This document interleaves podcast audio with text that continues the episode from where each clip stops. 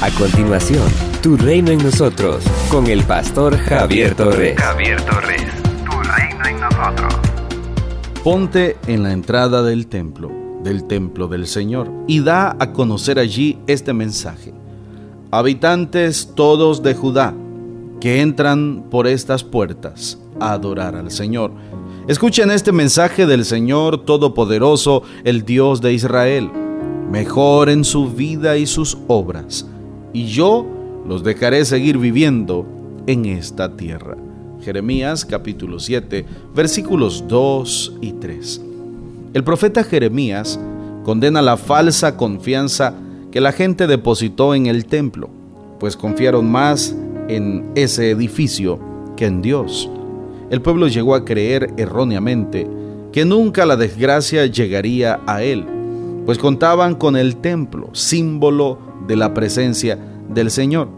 El profeta, tal como lo había hecho Amós, dejó en claro que el Señor lo que a él le interesa es la práctica de la justicia, la ayuda al necesitado, el rechazo a la idolatría y el respeto por la vida. El culto sin la práctica de la justicia, sin la fidelidad al Señor y al pacto, y sin la obediencia a la escritura, no será nunca del agrado de Dios. El profeta llama al pueblo al retorno, al retorno al Señor, pues es la única vía para la liberación.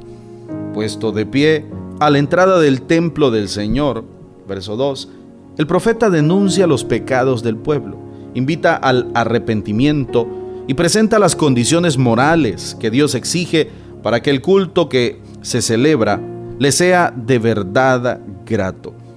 De nada vale que la gente llegue al culto con ofrendas abultadas cuando no ha calmado el hambre de su hermano necesitado. Es lo que refiere el profeta en este contexto. De nada sirve la pomposidad del culto cuando se ha pisoteado la imagen de Dios al ser inmisericordes con la viuda, con el huérfano y con el extranjero. De nada sirven los ritos religiosos cuando se ha derramado sangre inocente, cuando se ha torcido la justicia, cuando se ha hecho del materialismo un ídolo y se ha dejado al Señor para correr tras dioses falsos.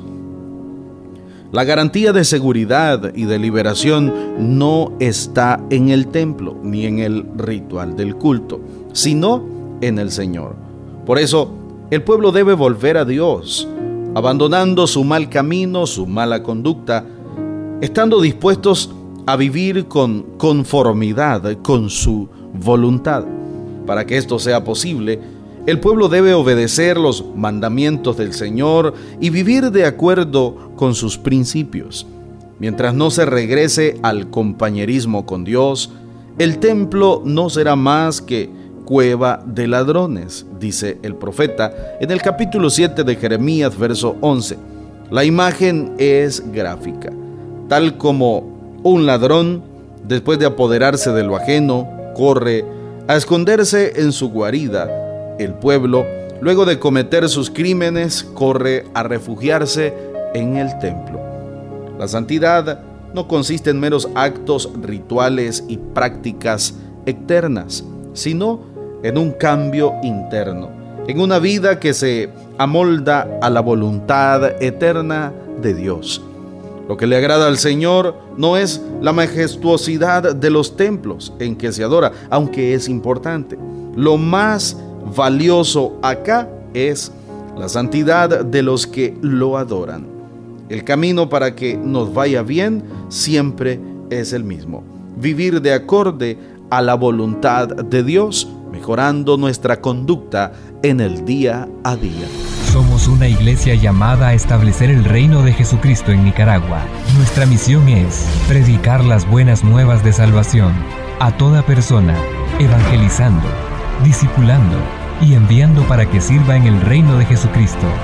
IRSA, transformando vidas.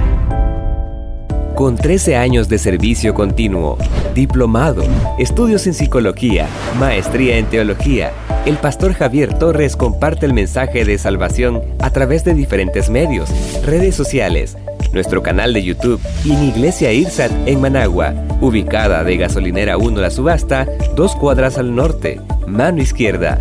Si deseas esta reflexión diaria en tu celular, escríbenos al 8588 8888. Este contenido edificará tu vida. Esto es Tu Reino en nosotros.